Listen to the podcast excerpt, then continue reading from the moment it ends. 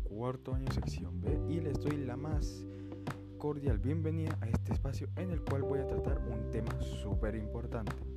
Podría decir complejo sobre la nueva ola de contagios por el COVID-19 en nuestro país, especialmente en nuestro estado Táchira.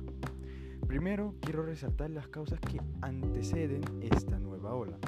Recordemos que en meses pasados, en las festividades de Navidad y el Carnaval, el gobierno, diría yo de una manera irresponsable, flexibilizó la cuarentena permitiendo la apertura de playas, cines, teatros, etc.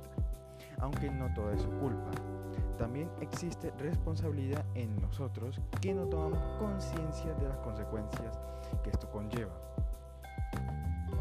Esta flexibilización ahora es preocupación para el gobierno, ya que se está ante una gran cantidad de contagios y muertes.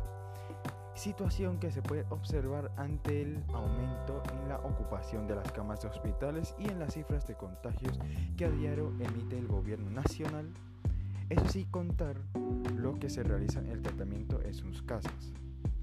Aunado a esto la llegada de, la nueva cepa que es considerada más contagiosa y que afecta más rápidamente el sistema inmunológico de quien lo contrae.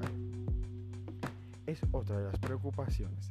Ante esta, ante esta panorama es de vital importancia la vacunación, la cual hemos visto que se está llevando a cabo pero se está cometiendo el error de colocar la segunda dosis a los 21 días y recibir el esquema de vacunación completo es sin duda de gran importancia, ya que ayuda al organismo a obtener una mayor respuesta inmune y permite alcanzar la máxima efectividad de la vacuna y protección en caso de entrar en contacto con el virus. Tomando otro enfoque, nuestro país tiene años atravesando una crisis social y económica, llegando al punto de no tener acceso a los servicios básicos. Con esta pandemia, pues esta crisis ha aumentado.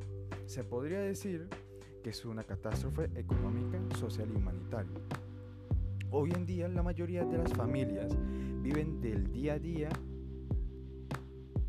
ha incrementado la economía informal sigue en crecimiento la emigración, el desabastecimiento de gasolina y que ahora esta se debe a pagar en moneda extranjera, afectando el transporte de bienes y servicios. La inflación sigue en aumento, así como la devaluación de la moneda. El acceso a servicios de salud es casi imposible, así como el alto costo de los medicamentos que son utilizados para tratar el COVID-19. Es un usuario complejo y triste. Mi familia no ha sido la excepción, también ha sido alcanzada por esta crisis y hemos atravesado momentos críticos y fuertes.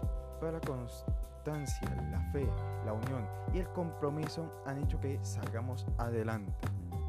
A través de la constancia, el trabajo duro y no dejarnos llevar por la depresión y seguir adelante que debemos ver la crisis como una oportunidad. Bueno, hemos llegado al final de este paso.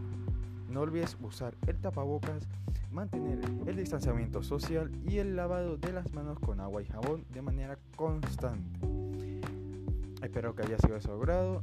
No olvides darle gracias a Dios por cada día que nos regala y les dejo esta frase.